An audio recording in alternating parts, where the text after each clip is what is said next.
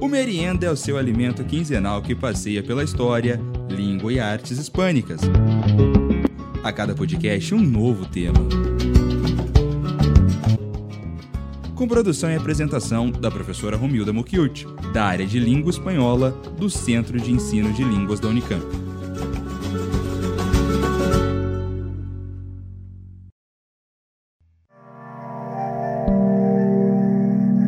Paraguai ocorreu entre os anos de 1864 e 1870.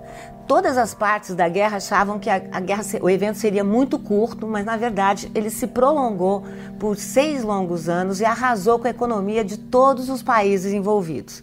Aqui no Brasil, nós chamamos de Guerra do Paraguai, como se a culpa fosse toda do Paraguai. Na Argentina e no Uruguai, eles chamam de Guerra da Tríplice Aliança, se referindo ao conluio, aliança feita entre Brasil, Uruguai e Argentina. E no Paraguai, eles chamam de a Grande Guerra, justamente porque essa foi uma guerra que acabou destruindo, de fato, o Paraguai. O que fica para nós? O que fica para nós é a importância das narrativas históricas. Durante muito tempo, uh, nós só falamos da Guerra do Paraguai, como se tudo tivesse sido provocado e motivado pelo próprio Paraguai. Já da parte do, de, do, Paraguai, a narrativa histórica é totalmente distinta. Solano Lopes tem se transformado num grande líder, num grande herói nacional, num grande justiçado, e o Brasil, por sua parte, é entendida no Paraguai como um grande invasor, um grande invasor imperialista.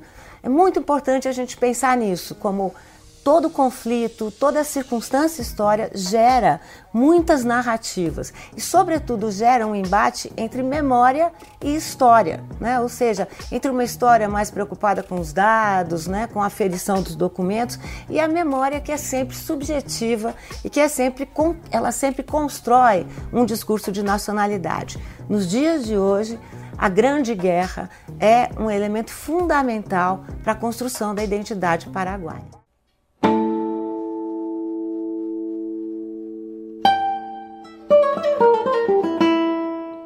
Bom, sem sombra de dúvidas, as palavras da professora e historiadora Lilia Schwartz reforçam a importância que adquire a construção de narrativas históricas.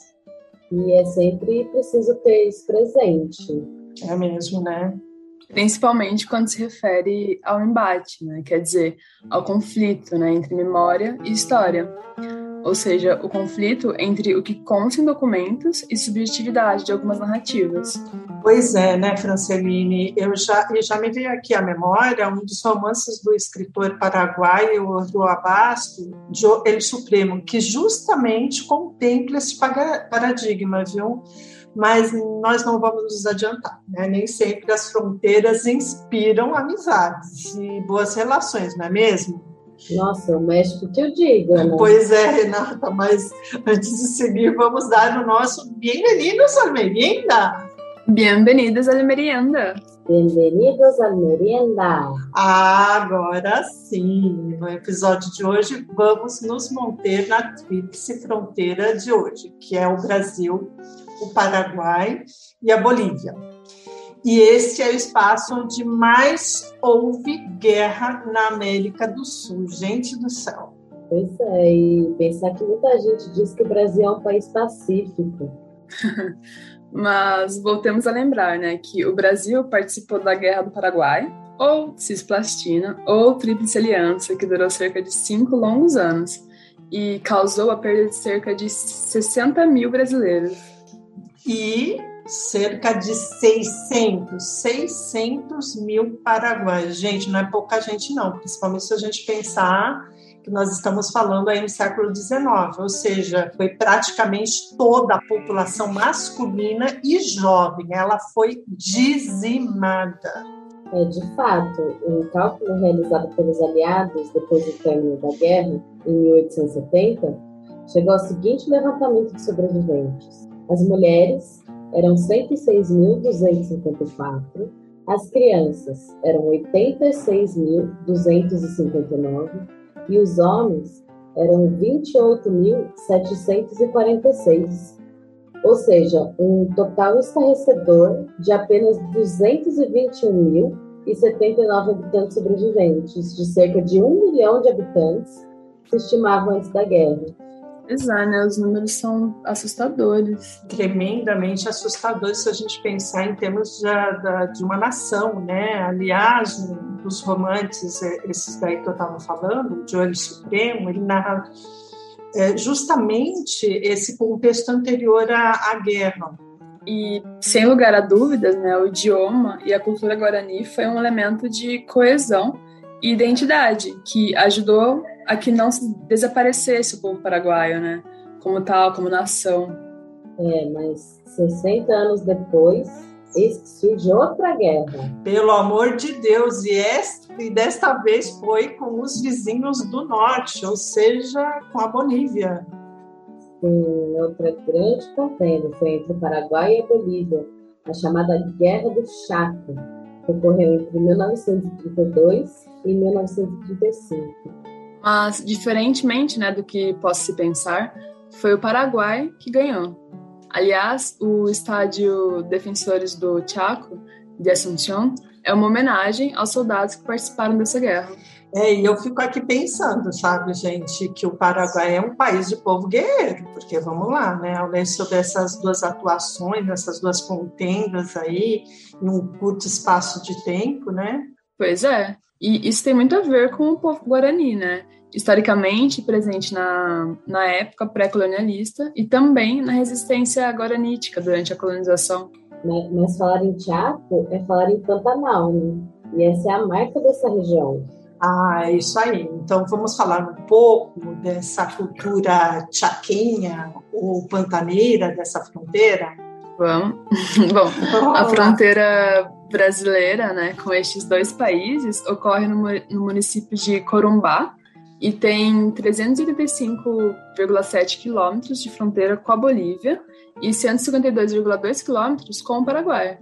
Nossa, não é uma fronteira nada pequena, né? É, nada não. pequena mesmo, né? E além de, de ser molhada, ela também é seca, né? E, por assim dizer, é um recorte geográfico que se encontra é, no rio, na Bileque e no Rio Paraguai. E sua ponta mais ao sul tem os limites setentrionais com uma lagoa, olha que interessante, que é a Lagoa Uberaba.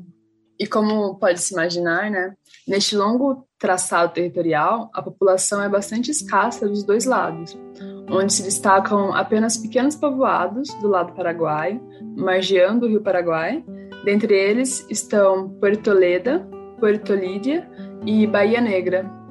A paisagem é dominada pelas terras úmidas do Pantanal e do Chaco, e também pela área seca, que se estende ao longo da linha, onde predomina a atividade pecuária.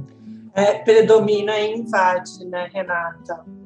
Sim, porque as questões sobre a terra são iguais nessa região, independentemente de nação e vimos cenas chocantes, né, de devastação do Pantanal em 2020. Nunca poderíamos imaginar que uma região úmida pudesse pegar fogo daquela forma. Pois é, né, e ainda culparem os povos originários pelo incêndio, né, o povo guarani ali, que vive nessa região há séculos, né.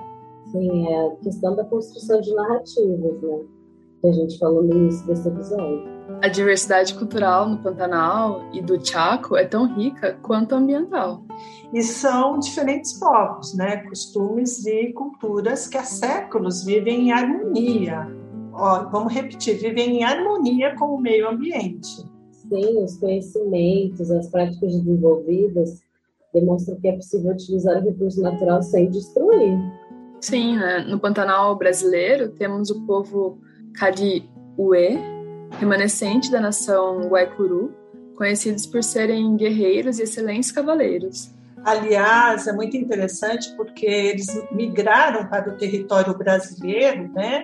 Que ali não existia, né? Para eles não havia a noção do que era brasileiro, do que era paraguaio, boliviano, porque para eles era um território onde eles iam e vinham, né? Mas eles acabaram migrando para o território brasileiro, do estado do Mato Grosso do Sul e Goiás, fugindo da colonização do norte do Paraguai, né? Dos espanhóis.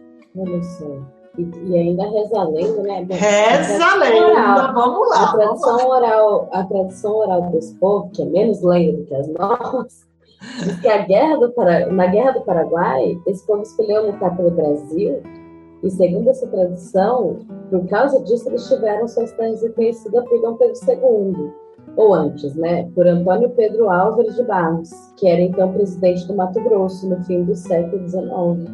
Bom, uma coisa é certa: a reserva indígena Cadiuel é a maior do Mato Grosso do Sul e faz fronteira com o Paraguai. E é por essa razão, é, acredito eu, né, que sofre muito ataque, não é não, gente? Pode ser mesmo. Porque, afinal é. de contas, é uma região bastante visada, né, meninas? Tanto pelo, tá pelo, principalmente pelo agronegócio, né? Ela está bem Sim. na fronteira agora de, de, expansão, né? Apesar que essa fronteira já já estão subindo, mas ainda tem muita disputa ali, né? É, então, e pela cultura guerreira desse povo, habilidade na montaria, porque eles são conhecidos como os povos indígenas cavaleiros, né?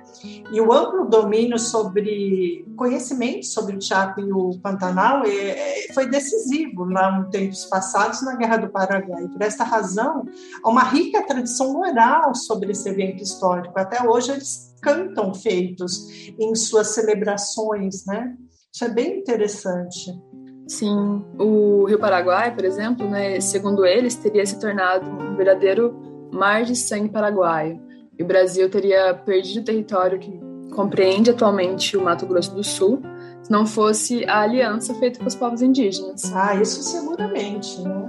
Inclusive, o professor Dr. Fábio Luiz Barbosa dos Santos afirma que essa guerra é o núcleo da narrativa fundacional do Exército Brasileiro e a partir dessa vitória, vamos encontrar marcas, registros geográficos e a criação de figuras heróicas presentes até os dias de hoje, como é o caso do Duque de Caxias. É, que foi considerado, né, ele é o ícone do Exército Brasileiro, né, ele é o patrono.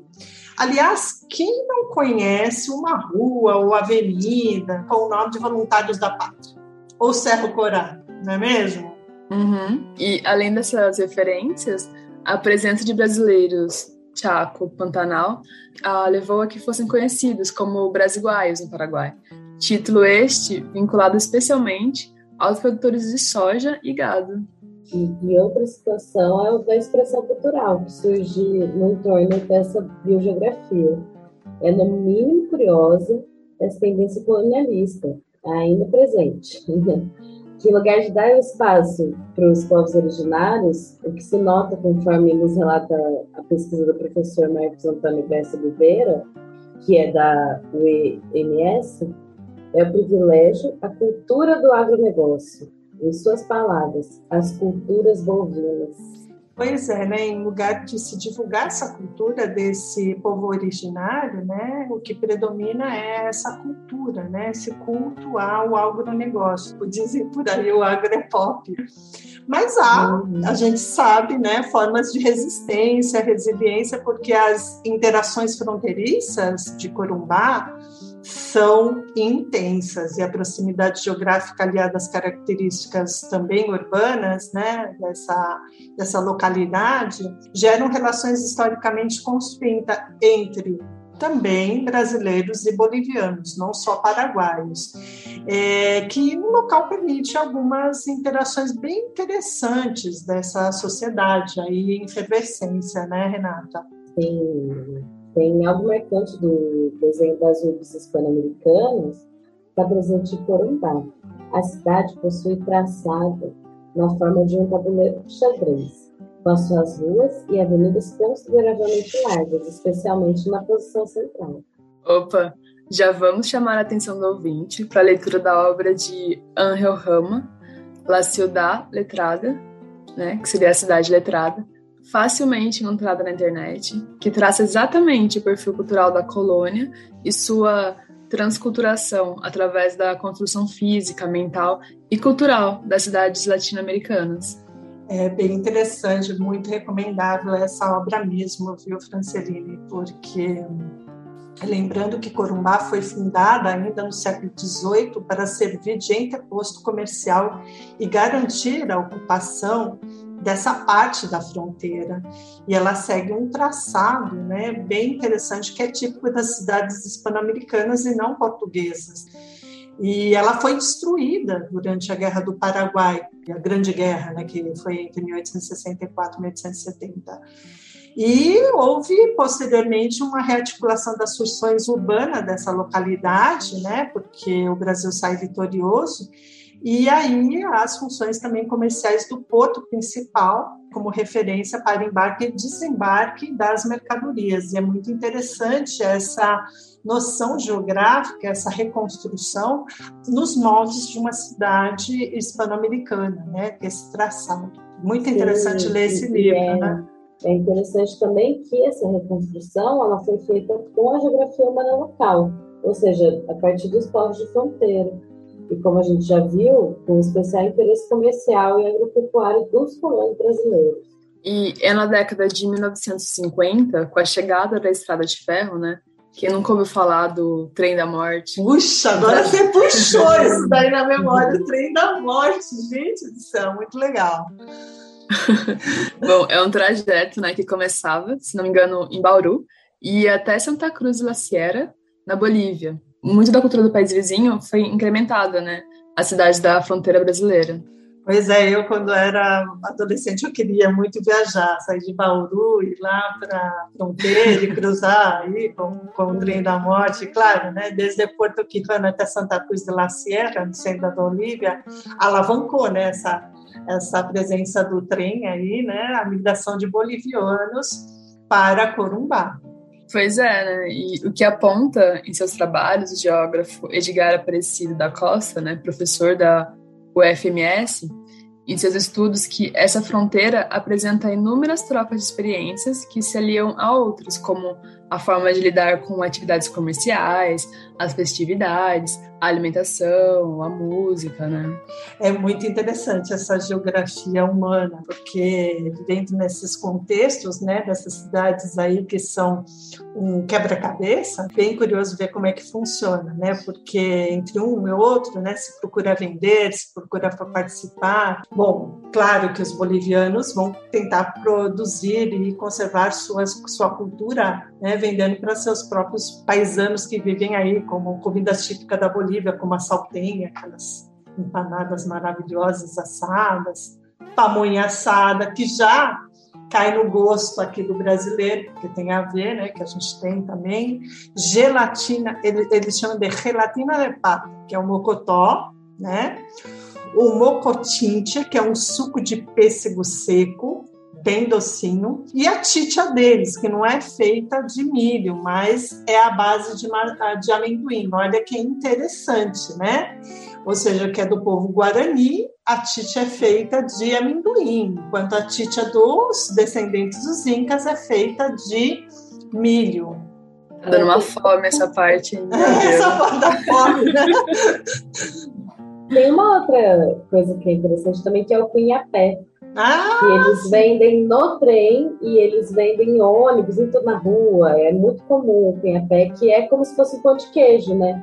ele Sim. também é o da massa da mandioca, né? Isso que eu ia falar, né? Que é que, outra que os, cultura os espanhóis própria. também é mais ligado no milho, né? E, é, exato. E lá é o mesmo pãozinho de mandioca, parecido com pão de queijo punhapé. Né? É, exato. Que, depois, que mais para cima eles vão chamar de tipa, né? Isso. Exato. É, vai, chegando, ele, ele, é mais molinho que a, que a tipa, mas ele vai chegando, ele chega perto, assim, é. parecido. É. é uma delícia também. Uma delícia. É. E sobre os costumes incorporados em Corumbá, né, esses migrantes bolivianos apontam que aprenderam a tomar o tererê, o tereré, na verdade, coisa que, que na Bolívia não se tem costume. Pois é, porque na Bolívia faz frio, né? Eles sobem lá em cima, né? E o tereré é tomado frio, né? Não tem esse costume. Outra questão bem interessante é que os bolivianos reclamam dos programas de televisão aberta no Brasil, né? Criticam que são poucos ou nada educativos ou informativos. Oh, isso eles têm razão, né, gente? Né? é, mas tem um costume que eles acabaram adquirindo que foi o de se sentar na porta de casa para conversar. Esta prática é muito comum entre os corumbaenses, gente. Essa coisa Mas, cidade do interior de sentar na porta para levar um proseado, né? Melhor costume. tem uma outra diferença também que é apontada pelos bolivianos, que é entre as feiras que são realizadas em Corumbá e na Bolívia. Em Ramada, que é o nome de uma feira em Santa Cruz, a feira dura o dia inteiro, enquanto no Brasil a gente sabe, a feira é só de manhã. É lá é o dia inteiro. É lá é o dia inteiro, né? Isso é muito bom por causa das crianças, né? Que podem ir na escola, diferentemente na Bolívia, que a criança começa a trabalhar cedo e aí ele não tem espaço para educação, né? Interessante, né? E muitas mulheres bolivianas nessas feiras, né, mantêm os vestuários típicos de sua região de origem é, isso é muito interessante, né? As coisas, porque ressaltam uma maneira de se comunicar que vai além da língua, né? É uma linguagem cultural da presença física e também vai além do, dos traços éticos, étnicos, aliás, desculpe. Sim, e claro, né? Não poderia faltar a referência às comemorações religiosas, né? Em especial as do dia de Nossa Senhora de Guadalupe, com novenas, comidas e danças típicas. E também, né, como se trata de um povo festeiro e a fronteira é um lugar ideal para a prática de festeira, todos aprenderam a gostar da festa de São João. Ah, quem não, quem não gosta? gosta? Pelo amor quem não de Deus, gosta né? Quem... Porque é comida e dança, né? Ai, não. E olha que curioso, né? A tradição é a de descer este santo, o São João, né? Com o andador no dia 24 de junho para se banhar no Rio Paraguai. Olha que interessante, banhar a estátua, ou seja, que eles conservaram essa tradição indígena do banho até no santo, gente. Nossa. e bom, né? Como a gente já está chegando ao final né, desse episódio né, do Merienda, Vamos reforçar então aqui algumas sugestões e colocar outras, né, para que quem quiser continuar se alimentando da cultura tão instigante essa tríplice fronteira, né, possa continuar. É, legal. Eu reforço então o romance Yo El Supremo de Roa Basta que trata-se de um romance que se inscreve no gênero narrativa sobre ditadores. É, sim, isso mesmo, Renata. Muitos outros romances têm essa característica né, de narrativa sobre ditadores na América Latina, como é o caso do El Otoño del Patriarca, do Garcia Marques, e inclusive o último do Vargas Llosa, Tiempos Recios. Sim, mas esse romance do paraguaio Augusto Roa Basta continua sendo muito atual, que versa sobre o poder versus o indivíduo, sobre a supremacia do discurso, sobre a realidade histórica, o que comentávamos a partir das salas da historiadora Lilia Schwartz. É, isso é muito verdade, né? Olha, atualíssimo, Roa Bastos, indicadíssimo. Eu vou indicar algo inusitado, né? um livro feito em papelão Olha. pelo jornalista Nelson Urt sobre a sua experiência de viajar né, de São Paulo a Corumbá de trem no ano de 1985. Olha só. Né? Tomou aí o, o trem da morte, né? Até a Bolívia e sua experiência né, em refazer esse percurso 35 anos depois com seu filho. Vale super a pena, gente. Ah, vale super a pena mesmo, porque é uma experiência antropológica e histórica, né? 35 anos depois você avalia toda, toda essa, essa mistureba que deu ali e continua dando. Eu adoro Sim. essas histórias reais e esse livro descortina né, muito as metamorfoses que acompanham a fronteira Brasil-Bolívia, Paraguai nessas últimas quatro décadas. Bom, gente, ó, eu vou indicar o podcast Pulso Latino. Né? É um conteúdo extremamente plural, qualificado, produzido por um seletivo número de professores e pesquisadores nacionais e estrangeiros. E é de fácil acesso, gratuito, né, em várias plataformas aí, inclusive no site Pulso Latino e trabalha diversos temas e problemáticas presentes nos países hermanos e no Brasil também. Olha só, já que a gente está falando de pluralidade, né? dar outra dica aqui, que é para ouvir a nossa playlist, né? Opa! Muito boa! Nela a gente vai ouvir a polca paraguaia, ou também conhecida como dança paraguaia. E existem vários gêneros, né, que representam muitos aspectos da identidade cultural, não apenas do Paraguai, mas também das regiões do Mato Grosso do Sul.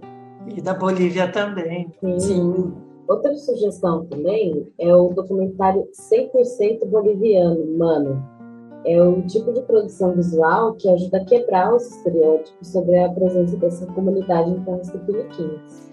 Perfeito, e nós estamos aqui justamente para quebrar, romper esse estereótipo, porque sempre que a gente fala em fronteira, fala em contrabando, né, ilegal, e não fala desse contrabando legal, bacana, de cultura, né, de povos, de gente, de vida, de alegria. Estamos aqui para isso também, né? Assim que a gente convida todos para participar e ouvir a nossa playlist, não é, pessoal? Sim, com certeza. E hasta o próximo merienda. Tchau, tchau. Até mais.